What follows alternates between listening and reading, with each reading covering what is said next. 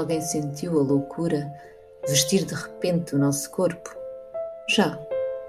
E tomar a forma dos objetos? Sim. E acender relâmpagos no pensamento? Também. E às vezes parecer ser o fim? Exatamente. Como o cavalo do soneto do Anjo de Lima, tal e qual. E depois mostrar-nos o que há de vir, muito melhor do que está.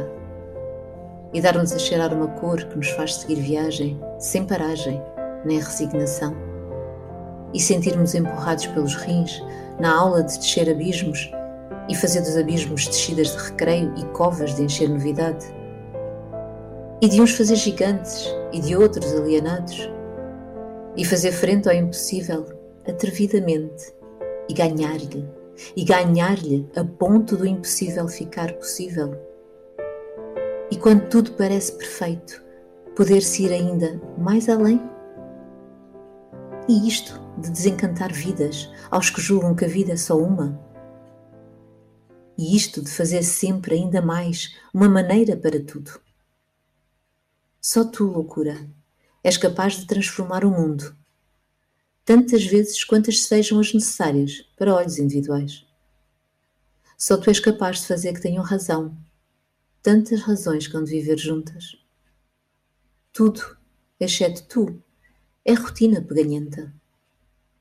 Só tu tens asas para dar a quem te as vier buscar. Ouvimos reconhecimento à loucura de Almada Negreiros na voz de Ana Brandão. Boa noite, bem-vindos ao Páginas Tantas. Boa noite, meninas. Boa noite, Rita, Inês e Patrícia. Boa noite, Fernanda. Hoje uh, o tema. Boa é... noite! Inês. A loucura na literatura. Uh, há tantos caminhos para este tema. Seja como for, uh, a loucura tem servido de inspiração para criações extraordinárias. Mas já lá vamos. Comecemos pela própria atividade literária. Há quem, quem entenda que é uma manifestação de uma certa loucura. O que é que achas sobre isto, Patrícia? Hum. Ainda bem que me fazes essa pergunta, porque olha, eu fui à procura de um livro que se chama A Escrita e a Loucura, da Monique, da Monique Plaza. É um livro, ela é da, área da psicologia, é um livro que eu li quando estava a fazer a dissertação sobre a Maria Teresa Horta. E e ela começa, ela analisa vários autores, nomeadamente a Virginia Woolf, o Beckett, o, o Dumas, a Patricia Highsmith, e a questão é saber se a escrita, a criação literária, é uma consequência de uma patologia ou de uma perturbação mental, digamos assim. E, e, é muito engraçado, porque o livro é um livro de 1990, salvo erro, posso ir ver aqui no índice, na ficha técnica. É da editora Estampa, 1990, precisamente.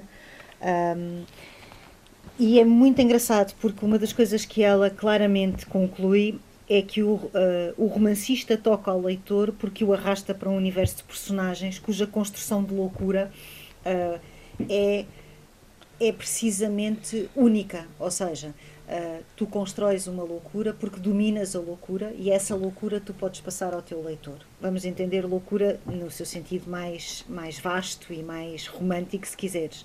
Mas não só. Uma das obras que ela analisa é Mrs. Dalloway, da Virginia Woolf, um, e a determinada altura ela cita a Virginia Woolf que se interroga: o que é que se passa com este livro? É realmente um dos mais estruturantes, um dos mais refratários de todos os meus livros. E mais à frente explica: a passagem da loucura incomoda-me muito, obriga o meu espírito a tais explosões que posso encarar, consagrar-lhe as próximas semanas.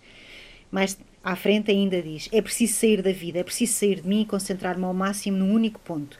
Nada pedir aos elementos dispersos da personalidade, viver no meu cérebro quando escrevo, não sou mais do que uma sensibilidade. E ela vai, este é um livro com cerca de 170 páginas, mais ou menos, 165 páginas, e ela vai descrevendo os processos de criação de diferentes autores e vai descrevendo a experiência que o romancista tem no seu universo familiar, onde abarca o sonho, o tédio, ou a paixão, ou a raiva, ou mesmo o riso, para definir uma coisa que ela designa como a louca literatura. Um, cita também Kafka, é muito engraçada esta citação. Ele diz: Temos necessidade de livros que atuam sobre nós como uma desgraça com que sofremos, como, como com que sofrêssemos muito, como a morte de alguém que amássemos mais que a nós mesmos como se fôssemos proscritos, condenados a viver nas florestas longe de todos os homens, como um suicida.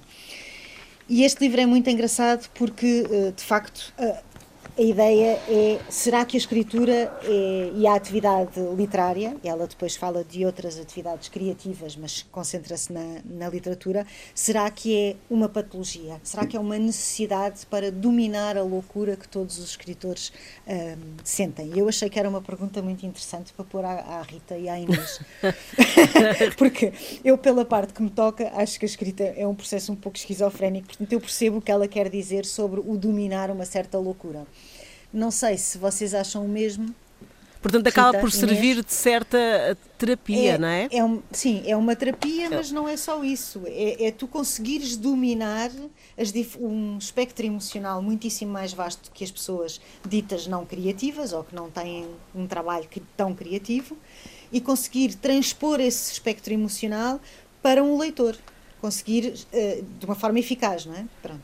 E eu acho esta ideia muito interessante, uh, confesso. Rita. Este livro está aí na UC, se quiserem comprar. Eu também li esse livro, ofereceram-me, deviam-me achar louca e ofereceram-me esse livro. E, e, li com avidez na altura, já há muitos anos. Um, pois eu acho que não serve de terapia nenhuma, eu acho que é o caminho é para a loucura, a, a, a escrita. Um, eu uma vez já falei aqui, não sei, uma imagem que me persegue, que é quando nós, quando nós escrevemos entramos num túnel, uh, sem amigos, sem ninguém, sem testemunhas, uh, que nos, provo nos provoca uma, um desligamento total da realidade, ou seja, de tanto estar enfranhado na realidade dos nossos livros, uh, não conseguimos depois conectar facilmente com a realidade que nos rodeia. E, e, isso é uma coisa que vai desgastando e muitos escritores acabam loucos. Alguns já são, e outros, e outros acabam loucos. Uh, mas eu acho, uh, sobretudo, uh, que nós somos, nós escritores, cada um, para todas os, as profissões é preciso habilitações mínimas, não é? Ou, e a nossa habilitação mínima é de facto a facilidade de empatizar hum. com todas as pessoas, porque hum, e descobrir o que elas têm de bom e mau, não é? Um, e, por outro lado, esta capacidade que nós temos também de embeber as dores do mundo, de absorver.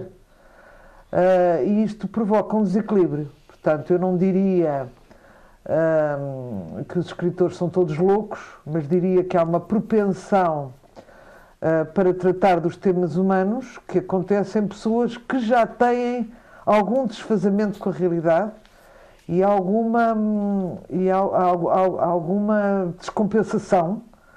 Uh, não os torna completamente loucos, mas há, há, sempre qualquer coisa de loucura. Eu, por exemplo, considero-me, uh, em relação à maioria das pessoas, um bocado louca. Acho que a Inês, uh, que tem responsabilidades de mais académicas e que, que, pronto, todo o seu discurso é coerente, mas depois há nela um riso e uma ironia e uma perversidade que a aproxima também um bocado da loucura, fora o que ela não nos conta. E a própria Patrícia, que parece muito certinha, uma vez a Inês chamou-me a atenção. Atenção que ela não é esta calma, este lago que aparenta, porque às vezes está num. Uh, uh, como é que se diz? A moderar um debate e ela é muitas vezes convidada para entrevistar grandes figuras da literatura e diz coisas completamente fora da caixa. É que fica tudo perplexo a olhar para ela. Portanto, esta capacidade de nós sairmos da normalidade eh, e, vamos, vamos tendo a, capacidade de sair, mas também de entrar, felizmente, quando deixarmos eh, de ter a capacidade de entrar, já estamos completamente loucos. Mas até no nosso caso, daqui destas três alturas presentes, eu vejo traços dessa loucura, desse desequilíbrio. Um, e, portanto, acho, achei muito, inteligente teres falado nisso, porque há muitas obras, como vamos certamente falar delas, um, com, com personagens loucas, e são justamente imorredoras e marcantes, um, porque são feitas por pessoas que compreendem melhor que ninguém a loucura. Inês, reveste nisto que, que a Rita acabou de dizer? Sim, revejo-me em, em, muito do que já foi dito, mas eh, eu acho que era bom para começarmos a fazer um, eh, uma espécie de ponto de ordem que é o seguinte: o que é a loucura? Porque a loucura, a loucura não é, um, nunca foi. Se há coisa que mudou e que muda consoante uh, as sociedades. Uh, eu, eu diria, a evolução das sociedades, seja ela evolução ou involução, dependendo, uh, mas enfim, cada sociedade uh, tem a sua definição de loucura. E nós, eu tenho estado a ler um livro muito, muito interessante, uh, que não existe em edição portuguesa, que talvez eu vá tratar disso, que se chama The Last, The Last Asylum, O Último Asilo. Uh, e o subtítulo A Memoir of Madness in Our Times, uma memória da loucura nos nossos tempos de uma historiadora, Barbara Taylor, que é um livro uh, corajoso, forte e muito inteligente, de uma mulher que esteve uh, louca mesmo, a certo ponto esteve mesmo internada num hospício. E o livro depois também é uma reflexão sobre uh, essa instituição do hospício mental, e que, que, foi uma instituição que foi declinando. Hoje em dia considera-se que não é esse o modelo melhor para eh, tratar ou para acomodar a loucura. E, portanto, ela também discute muito, muito isso. Mas, enfim, era uma, uma mulher muito inteligente e que estava a fazer o seu doutoramento, uma historiadora de mérito, e assim que fez a sua, o seu primeiro livro, ganhou um prémio e estourou. Já andava a sentir que estava à beira de estourar mas não foi só um esgotamento uh, de trabalho, foi uh, uma.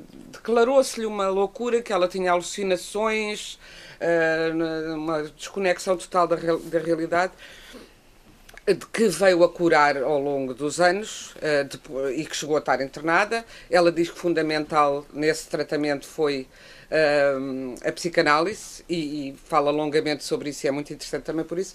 Mas às tantas aqui, para começar esta história da loucura, ela diz que, uh, bem, para já que para a maior parte das pessoas com uma doença mental, a doença, se considerarmos a loucura uma doença mental, também, não é?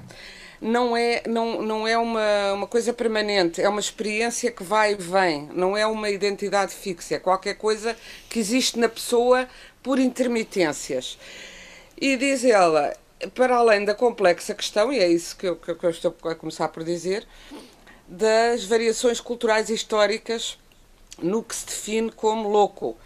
Por exemplo, isto é o exemplo que ela dá uma mãe solteira bissexual, uma popstar, mãe solteira bissexual, eh, seria certamente uh, olhada como uma louca e internada um século há um século uh, antes a Madonna de nós, é? teria sido queimada, não é? Exatamente. E nós, e recentemente, passou um filme, um brilhante filme de, de Mário Barroso chamado Ordem Moral, sobre a história de uma mulher, não é uma escritora, era a filha do, do, do diretor do Diário Notícias, que foi internada pelo marido, e isso aconteceu uh, milhões de mulheres, porque uh, quis sair de casa e o marido tinha as amantes que queria, ela arranjou um amante.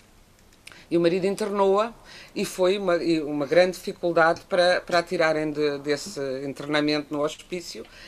E, eh, internamento esse subscrito pelo grande Dr. Egas Muniz, Prémio Nobel, uh, e por outras grandes sumidades uh, da, psique, da psique da altura. E, portanto, agora que há também uma relação entre depressão e, uh, e criatividade, não é só escritores, mas artistas um modo geral, isso também está aprovado cientificamente. Mas isso prende-se com o facto de pensar contínua e obsessivamente na vida e em si mesmos, e não exatamente com a criatividade, que provavelmente é o que os vai salvando. Portanto, essa, o, que eu, o que eu não concordo muito com o que a Rita estava a dizer, eu percebo, eu percebo-te, Rita, mas para muitas. Uh, em muitos casos, a, escrita é de facto uma salvação. A escrita ou a pintura.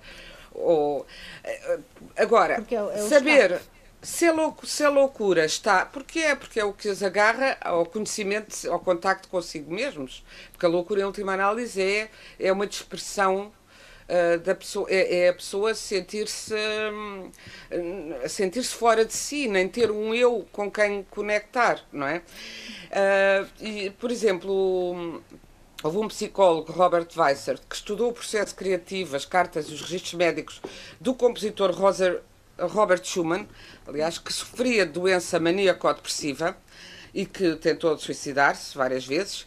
Nas fases maníacas, Schumann compunha mais grandes partituras, é certo, mas concluiu este, este psicólogo, também compunha mais partituras muito fracas. Tinha um o sentido crítico nas fases maníacas também desaparecia. Portanto, a fase maníaca elevava-lhe o nível da energia, mas não dava à pessoa ideias que não teria tido sem essa doença. Uh, agora, saber se a pessoa fica louca porque é artista ou é artista porque é louca, a história do ovo ou da galinha, de facto, tem, o que eu acho que tem a ver é com essa sensibilidade que, que, que a Rita estava a falar. De facto, um artista e a, e a Patrícia, há uma porosidade da, da, da pessoa que tem esse impulso artístico, uma, uma hum, sensibilidade, uma capacidade. Um grande artista tem que ser capaz de realmente encarnar uh, outras vidas, outros, outros sofrimentos, e isto não só os ficcionistas, isto também os pintores, também os músicos, é. tem que saber, saber do sofrimento humano. E esse pensar obsessivo, eu já aqui disse muitas vezes esta frase da Agostina, que escreveu: pensar é o ato mais violento que há, e é também por isso que cada vez menos corremos para não pensar. Mas, Por isso é que eu digo, Inês, é, o tal caminho para o conhecimento, muitas vezes uh, ilumina por um lado e destrói por outro, não é? Porque claro. tantas. Tu já não consegues acreditar em nada, porque conheces a opinião A e também conheces a opinião B, que em, si anula a opinião A, e vives nisto até ao fim. E não é só é? uma questão de, de, de, de, visões do mundo, é mesmo uma questão de, do sentido geral que, que, que, faz ou não faz o mundo, não é? E, de, enfim, e, e do poder que tu tens ou não tens de construir esse mundo, não é? Porque tu, quando escreves, podes construir, podes não, tar, podes não decalcar a realidade e podes uh, imaginá-la, e essa é, a grande, essa é a tua grande ferramenta, não é? Sim, mas a imaginação, uh, a imaginação que é um, tem um poder salvador, uhum. uh, também num artista, mais do que imaginação, é a imaginação sempre empática, no sentido em que tu sentes de uma forma extrema as dores. Eh, eu já aqui disse também, há, há também uma vantagem de ser artista, é quando uma pessoa passa por uma dor muito grande, se, se, lá está, se tiver esse, essa capacidade de resistência e de saúde mental dentro da loucura, consegue um certo distanciamento e pensar eu estou a passar por isto e agora já sei como é, posso fazer disto arte. Uhum. Ao pensar nisso, sei lá, uh, perante a morte de um filho. Estou a dizer isto porque é a coisa mais, para mim, mais traumática que, que imaginar se pode. Quem tem uma arte em que, uh, em que vive pode pensar: eu agora sei, eu agora sou como as outras pessoas que sofreram. Agora, em termos artísticos, eu estou habilitado para falar disto. Claro que não temos que ter sido torturados para falar de tortura, e muitas vezes, aliás, muitas vezes acontece também o contrário, não é? As pessoas que.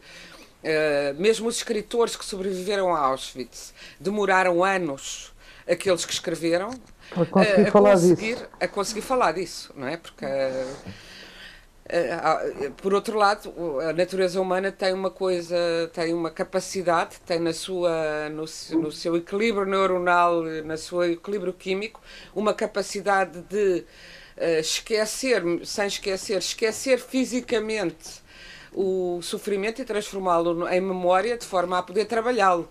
Porque se nós, uh, costumo dizer a brincar, se, as mulheres se lembrassem da dor de um parto, a humanidade já tinha acabado, não é? A humanidade já tinha acabado. Filhos, quanto mais. Mas depois. Uh, Mas depois quantos não enlouquecem com, com, com, a rejeição amorosa? Quantos, quantos escritores não não, não, não, Uh, para já, para já tu sabes, tu sabes que há. a indiferença dos seus leitores, sei lá, não é? Que também é uma rejeição amorosa. Eu estava-me a lembrar, um dos doentes sim, sim, mentais sim, citados que teve, que tratava muito mal a família, tinha ataques, e depois é, é muito curioso porque há muita. Hoje em dia sabemos, sei lá, que o Schumann era maníaco-depressivo. Uh, que o, uh, o Joyce era, uh, tinha uma perturbação compulsiva que o levava a escrever, por exemplo, sempre com um casaco branco vestido, tinha que vestir aquele casaco. Sabemos, mas há muitos outros escritores que nunca foram identificados como doentes porque não havia essa identificação. Claro, mas sabe-se que o El, Melville era extraordinariamente violento com a própria família e muito instável. Porque teve um grande sucesso no primeiro romance, cujo título hoje ninguém, ninguém lembra, e depois aquele romance que o tornou célebre até hoje, foi, uh, o uh, Moby Dick, foi um fracasso fenomenal, mas um fracasso absoluto. Ninguém, mesmo a crítica não, não o entendeu, uh, os leitores não o leram. Ainda por cima, ele era muito amigo de um escritor, Nathaniel Hawthorne, que teve um grande sucesso com a Letra Escarlate, de resto, um muito bom livro, que depois o sustentava. Tudo isso Quer dizer, essa rejeição do público e, e o. E o, e o ego não, também. Não esquecer o ego dos autores. Exatamente, exatamente. Que é um, são egos uh, monumentais. É? Mas a, a Inês. A publicação, não é? A Inês tocou numa, num, num pormenor que é a noção de loucura que, que vai, foi, foi se alterando, não é? Ao, ao longo sim, do sim. tempo. E eu pensei, estava, estava a pensar no, de facto no amor, uh, que a Rita até uh, acabou por fazer referência, que morrer de amor numa determinada altura era uma grande prova. Hoje, para nós, eh, não faz é sentido, é, é uma loucura. é, é completa loucura, não é? Mas foi sempre loucura. Morrer de amor. Não sei, não é? eu acho que houve um tempo que, que era assim uma grande prova. Sim, isso é verdade, é uma grande manifestação, é uma tragédia, não é? Mas, se mas, for interdito, se o amor for interdito, logo isso o torna uh, o agigante o torna louco, não é? Uh, num pois, certo sentido. E, até, até muito. Não, é, não é só Romeu e Julieta, é porque, é porque ao longo das. Sim, Romeu e Julieta é o. o bem, e Romeu e um Julieta exemplo. é um exemplo, mas é um exemplo, aliás, curioso, porque. Uh, porque é, é, é uma coisa engraçadíssima analisar o que seria o Romeu e Julieta se não tivesse ouvido a oposição e aqueles. Bom, hoje em dia nem havia Romeu e Julieta, porque há telemóveis, portanto eles contactavam-se, não havia aquele equívoco. Aquilo é um equívoco que hoje não existia, ordem, não é? Amor, Pronto. por essa ordem de ideias também não tinha existido 25 de Abril, não é? Existiam telemóveis, estávamos tramados. Não, Isso é o tempo, não, não é? comunicavam melhor. Não, mas claro, ali, é no, ali houve um equívoco. Eles, ela não estava morta, ele pensou não. que ela estava, portanto, ah, porque não, não houve comunicação. Agora é mais difícil nesse esse tipo de histórias, mas além disso, uh, aquilo foi o, o, Romeu estava sem objetivos na vida, olhou para uma janela, decidiu apaixonar-se por, por, aquela, uhum. também porque era uh, filha do inimigo do pai. É como o amor de perdição do, do, é, do Camilo, que é inspirado nesse mesmo modelo. Não há nenhuma relação prévia, não há nenhuma cumplicidade que se estabeleça entre aqueles dois. É ver-te e amar-te é obra de um instante, porque eu decidi que é, uh, isso é um bocadinho inviável hoje, mas de facto era naturalíssimo que se morresse de amor, uh, que as mulheres, sei lá, tanta mulher que foi para o convento.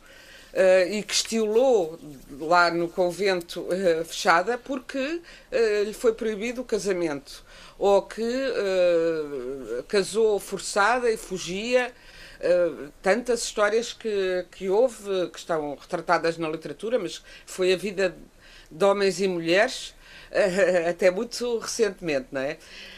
Até nas nossas famílias, olhando para trás, há casos desses, há não é? De casamentos uh, eram forçados para as mulheres, pelo menos, e muitas vezes para os homens por necessidade financeira, não é?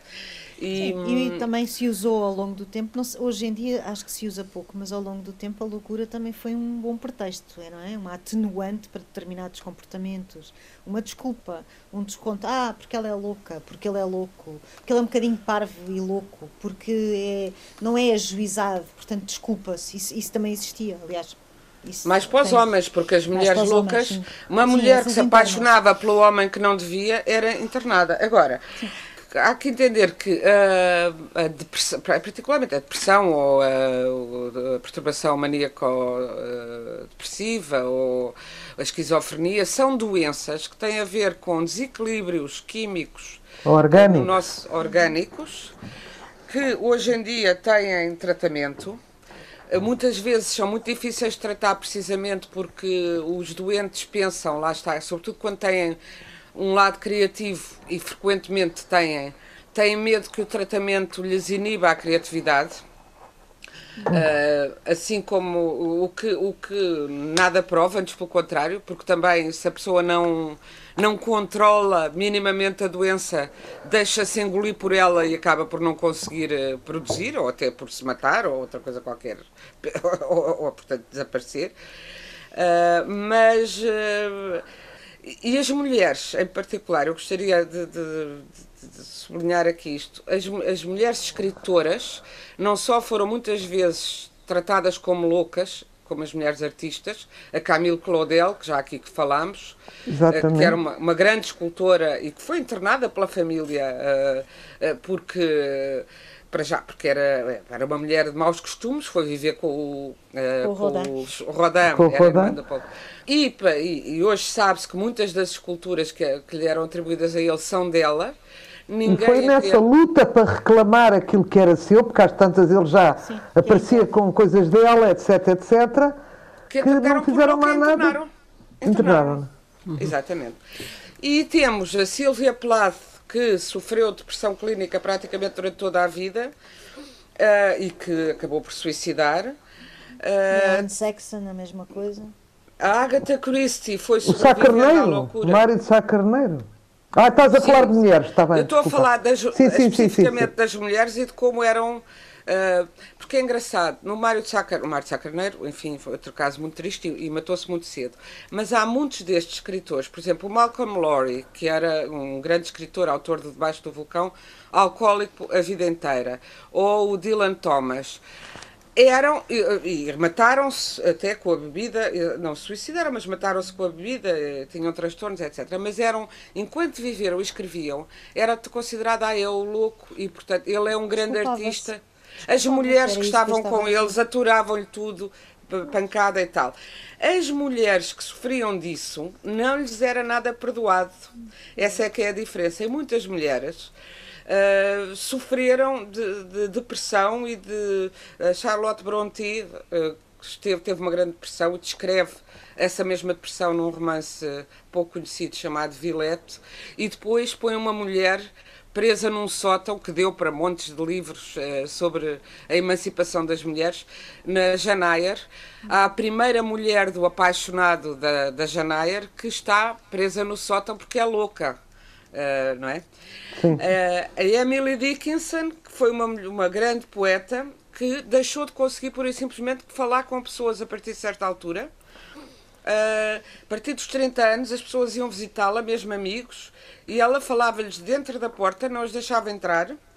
Hoje em dia sabe-se que ela uh, diz-se que ela sofreria de perturbação de ansiedade ou de agorafobia, de medo de, de, estar em espaços povoados. Um, a Charlotte Perkins Gilman, por exemplo, que eu, que eu, que, que eu publiquei na, recentemente e que é uma grande escritora americana feminista uh, do início do século, muito pouco conhecida, tem um livro eh, que saiu agora em Portugal há pouco tempo. Não pela, eu, eu publiquei Terra Delas, outra, uma outra editora publicou este livro que uh, The Yellow Wallpaper, o papel de parede amarela, amarelo, que, que, retrata o que ela sofreu, porque ela teve uma depressão pós-parto. E quer o médico, quer o marido disseram que ela tinha estava doente. A terapia seria ficar presa num quarto uh, uns dois meses, sem falar com ninguém, sem licença para ler nem para escrever. E, portanto, é, é, ela depois contou num livro, claro que ela, quando saiu do quarto, conseguiu divorciar-se do marido e daquela atrapalhada toda. Porque era um é. castigo por ela estar deprimida com, com a criança, não é? E ela fica naquele quarto com o papel de parede e a, a arranhar o papel de parede, a rasgar o papel de parede e encerrada uh, nela de uma maneira brutal. E a Virginia Woolf que se matou por ser esquizofrénica, não é? Portanto. Quando tens algumas mulheres com perturbações ao longo da, da história, também percebes que há uma demonização das mesmas. Não é entendida como a coitadinha que está doente, como seria no caso de um homem, mas a coitadinha que está possuída. Isto existe muito, existem relatos pois. tenebrosos destas coisas, de uhum. mulheres que são possuídas, de mulheres a que são sujeitas a exorcismos maiores, porque na verdade um batismo é um exorcismo para todos os efeitos. Mas pronto, que, são, que, que foram eh, demonizadas na sua loucura, na sua perturbação, nada uhum. desculpadas. Uhum.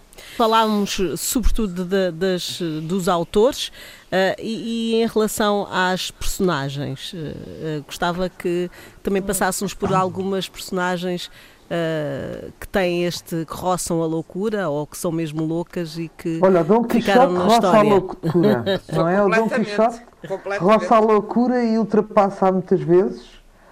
Uhum. Uh, aquela figura do, do, do Kafka, uh, o, o, Samson Gregor, Gregor é absolutamente louco, às tantas convence que é um inseto um, e a, a, a, figura do, do crime e castigo, o Ramonovich, Raskolnikov, que, era, que, era, que é uma história muito estranha, aquela história, porque ele, no fundo, uh, o, o, castigo começa logo, mal ele assassina aquela agiota.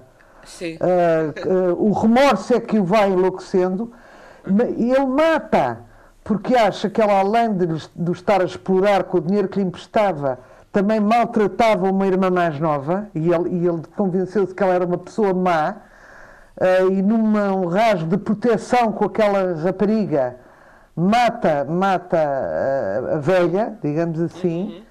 e depois, mas como, como entretanto a rapariga é testemunha do crime dele, ele acaba por, por matá-la também barbaramente, portanto...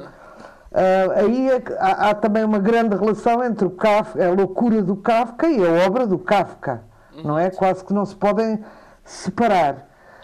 E, e, e tantos casos mais que nós temos, não é? Uh, por exemplo, um, aquela, aquela um, obra do, do, Charles Brackett que foi posta no cinema. Uh, chamada O Crepúsculo dos Deuses, como é que se chamava em inglês? Sunset Boulevard, Sim. Lembram-se? Depois foi posto no cinema pelo Billy Wilder. Um Aquela figura da Gloria Swanson que a gente nunca mais há de esquecer na vida. É. Quem viu aquele filme, não é? Uma mulher com uma delusão absoluta. Também enlouquecida pela solidão e pela idade e pela perda da fama, não é? E é, também é. pelo ego, evidentemente. Por, claro, pelo ego. não é? O ego. Depois temos aquela figura também inesquecível do, do livro do António Vargas, Uh, a Laranja Mecânica. Sim.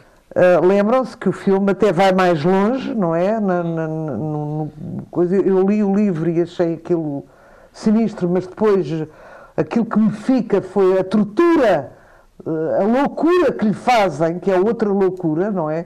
Pagam uma loucura com outra, não é? Condenam. Voando sobre o ninho de cucos. Uh, o Voando sobre o ninho de cucos, que é um belo ensaio sobre a loucura, não é? Um extraordinário ensaio sobre a loucura. A Sofia, uh, da escolha de Sofia, ah, que é uma, ah, exatamente. uma personagem sim, sim. absolutamente central na minha vida, sim, do William Styron. Uh, o, o, filme passou há pouco tempo, já não o tinha, já não o vi há séculos. Houve um filme famoso, mas o livro uh, do William Styron é também um livro absolutamente marcante e essa Sofia enlouqueceu porque teve de escolher um filho, porque senão matavam-lhe os dois à entrada do campo de concentração, não é? É verdade. Esta, oh, oh, Inês, lembra-me lá. É ela... Qual esta foi personagem a... é marcante porque eu quando eu vi o filme e fui, fui ler o livro a seguir. E por acaso voltei a ler o livro, nunca mais eu tinha lido este verão, para ver se o livro, se ainda achava o livro bom, uma vez que estamos a falar do filme de, pai, do início dos anos 80 e o Ai. livro também seria seria de antes disso, e para ver se achava de facto que ainda, que ainda valia a pena. O livro, aliás, é de 76, tenho agora aqui na mão. Não é só a Sofia que é louca, a Sofia que está louca, uh, saiu há pouco tempo do campo de concentração quando o livro começa, mas demora-se muito a saber o que é que ela passou. Apaixona-se por um tipo também louco. Ela apaixona-se por um judeu louco. A história é particularmente engraçada, engraçada sem graça nenhuma, não é? Curiosa e foi muito criticada na altura, porque esta Sofia não era judia. E o pai dela até era pró-nazi, era uma polaca não judia, por uma série de coincidências funestas, vai presa e vai, vai, e vai parar ao campo de concentração. E é tratada como eram os judeus. E depois encontra o amor na América num judeu louco que a apoia, mas que está enlouquecido e que também enlouquece com o sofrimento dela. E ela para mim foi marcante porque quando, eu, eh, quando se passa por esta cena, uh, que é quase só se descobre no fim do livro, enfim, estou realmente a estragar, porque a, a, escolha de Sofia é essa, mas só se descobre quase no fim do livro. Mas quando vem essa cena do. Uh, ela tem dois filhos pequenos. Um rapaz e, e uma rapariga. Um rapaz e uma rapariga. E tu pensaste o quê? E eu tu pensei só. Imediatamente, eu que sempre tinha, tinha 20 anos na altura em que, em que vi e li isto, não é? e pensava, enfim, ter filhos, dois ou três. E depois deste filme decidi que só teria um filho.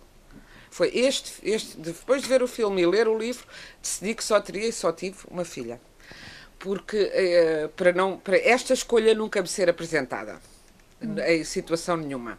Mas sendo também que, pessimista, Inês. é, não, sendo que entretanto também refleti, eu sou, eu sou filha de um, sou, tenho um irmão, como a Patrícia também tem um irmão, tu tens mais, Rita, e conheço várias outras mulheres que têm um irmão, e todas nós temos a certeza Uh, todas aquelas mulheres que eu conheço que são uh, irmãs de um só irmão, temos todas a certeza absoluta que numa situação destas ah, íamos todas íamos todas para, para, para, para a câmara de gás no momento seguinte. Quanto mais não seja porque iam argumentar que nós éramos mais fortes, coitadinhos dos meninos. Não, precisamente o que a mãe oh. argumenta é que ela, a rapariga, era mais frágil, portanto não Exatamente. sobreviveria ao campo e o rapaz talvez sobrevivesse. Claro que na vida real, no nosso tempo contemporâneo, o que as mães nos dizem é que protegem mais os rapazes, porque eles, coitadinhos, são, são seres mais vulneráveis e mais frágeis. Mas as mulheres avançam sempre para proteger os filhos homens. Isso é um clássico. Se houver exceções, saúdo-as. Eu pessoalmente não conheço nenhuma, devo dizer. Uh, mas, e portanto, agora, esta mulher enlouqueceu devido a esta situação e a ter perdido a família toda e ao, ao, ao, horror que sofreu. Mas é uma personagem absolutamente inesquecível, esta de William Styron, por exemplo. Uh, e, e, bem, há loucas, uh, essa louca que, de que eu falei, uh, que, é, que está no, no sótão da Janair, Uh, a Jean Rice, uma, uma grande escritora, escreveu, menos conhecida do que, do que a Charlotte Brontë, muitos anos depois, faz a redenção dessa louca, contando a história dela, num livro chamado Vasto Mar de Sargassos, que é a história de, do que era essa louca e de como ela foi enlouquecida pelo tal homem, pelo excelentíssimo. Claro uh, senhor pela qual uh, a Janair se vai apaixonar, que foi, que foi ele que a enlouqueceu e que a, e que a encarcerou. Uh, Patrícia, Olha, não sei se esse, tens... uni esse universo, desculpem, esse universo uh, da loucura um, nunca me foi tão bem apresentado, devo dizer, como no livro do Abantunes, O Conhecimento do Inferno, que são as suas experiências no, como psiquiatra no Hospital, hospital Miguel Bombarda. Uhum. Um, uh, que bem, uh, olha, se, em vez de estar a recomendar no fim, recomendo esse livro a quem quiser conhecer de facto, tiver curiosidade, porque depois também há uma enorme curiosidade. Outra coisa para debater seria uh, a, a, a curiosidade extraordinária e anormal que as pessoas têm por psicopatas. Porquê que terão? Não é? Em princípio é uma coisa escura, sombria, hum, trauma, traumática, mas no fundo é sempre a forma de sucesso hoje em dia, ou é a violência ou é a loucura. Sim. São duas coisas tenebrosas que a, a maioria prefere a qualquer livro feliz ou a qualquer notícia feliz, não é? Isso também é uma, é uma coisa que dá muito que falar, a curiosidade mórbida que se tem pela loucura. Não é um como exorcismo daquilo que nós pensamos, todos nós temos pensamentos uh, terríveis ou sonhos ou uh, uh, desejos inconscientes que abafamos e vimos e, e, vingados vingados um bocado, é um bocado o exorcismo, penso eu, mas de, de, facto é uma moda muito contemporânea, enfim. Uh, vemos isso na, no, no, na, na, arte de massas, como o cinema ou as séries de televisão. A personagem louca é, é, é um grande atrativo à partida. Isso é uma, isso é uma é. verdade. E, e, é um bocado é uma, é uma mitologia, porque uh, já, já falei com imensos médicos, psiquiatras sobre isto. E eles dizem, a doença mental não é uma coisa empolgante, é muitas vezes uma coisa chata, uh, feia, sim, sem sim. nenhum interesse, sem nenhuma grandeza, a, maior parte das vezes, não é? Uh, os assassinos em séries são normalmente bestas e não tipos sofisticados e inteligentes como o cinema nos traz, não é? Ou a literatura. Sim, uh, e, no entanto, a gente quer mitificar isto e quer mas eu acho que há nos loucos a tal coisa que falava o Almada e depois também evoca o Ângelo Lima, um, que é uma, uma, certa, uma superioridade régia que os loucos têm, não é? De fazer coisas que nós. de, de, de, de pular a cerca e de fazer coisas que todos nós gostaríamos de fazer e dizer na cara das pessoas que eles Sim. fazem, que não têm esse travão e que Isso nós não coisa, fazemos. É uma coisa que a dramaturgia uh, se apropriou logo no início, não é? Dizer, Exatamente. O Vicente, o louco, que é aquele que é tolinho, também é louco, é tolinho e diz coisas e pode dizer coisas, mas também tens em Shakespeare, por exemplo, é? que funciona quase como um escape. É, é permitido porque não é ajuizado, porque não tem os parafusos todos na, na engrenagem e, portanto, vai dizendo, geralmente, umas verdades, não é? é. geralmente vai dizendo umas verdades, porque é menos mas... hipócrita, é menos dissimulado. Mas Patrícia, mas, mas, desculpem, é que estamos mesmo no final e eu aproveitava, já que a Patrícia estava a falar, uh, não sei se tens alguma sugestão dentro deste tema que tiveste no princípio, não é? Uh, Sim, a, a, escrita e a loucura da Monique Plaza está aí, está disponível, é da editorial Estampa, da coleção Margens, ainda é possível se encontrar, é, é, é encomendarem. E depois diria que em tempos de pandemia, voltar ao Shakespeare e perceber uh, com, que, com que linhas é que ele cose os seus loucos, os seus looks e os seus bobos, uh, pode ser um exercício engraçado. Uhum. A Rita, uhum. falaste sobre o livro de psiquiatria, sobre psiquiatria. Exatamente, do, sim, sobre, sobre o romance do Lobo Antunes, o Conhecimento do Inferno, mas lembro-me de agora de uma coisa antiga que eu conheço há muitos anos, por recomendação, que é um livro de 1958 do Nobel Camilo José Sela, eh, que são um, história, história dos. Eh, histórias de Espanha. O livro chama-se Histórias de Espanha e é feito em duas secções, uma que é os cegos e outra que é os loucos. Ele fez essa pesquisa pelas terras, porque há sempre um louco de serviço, sobretudo na província, não é?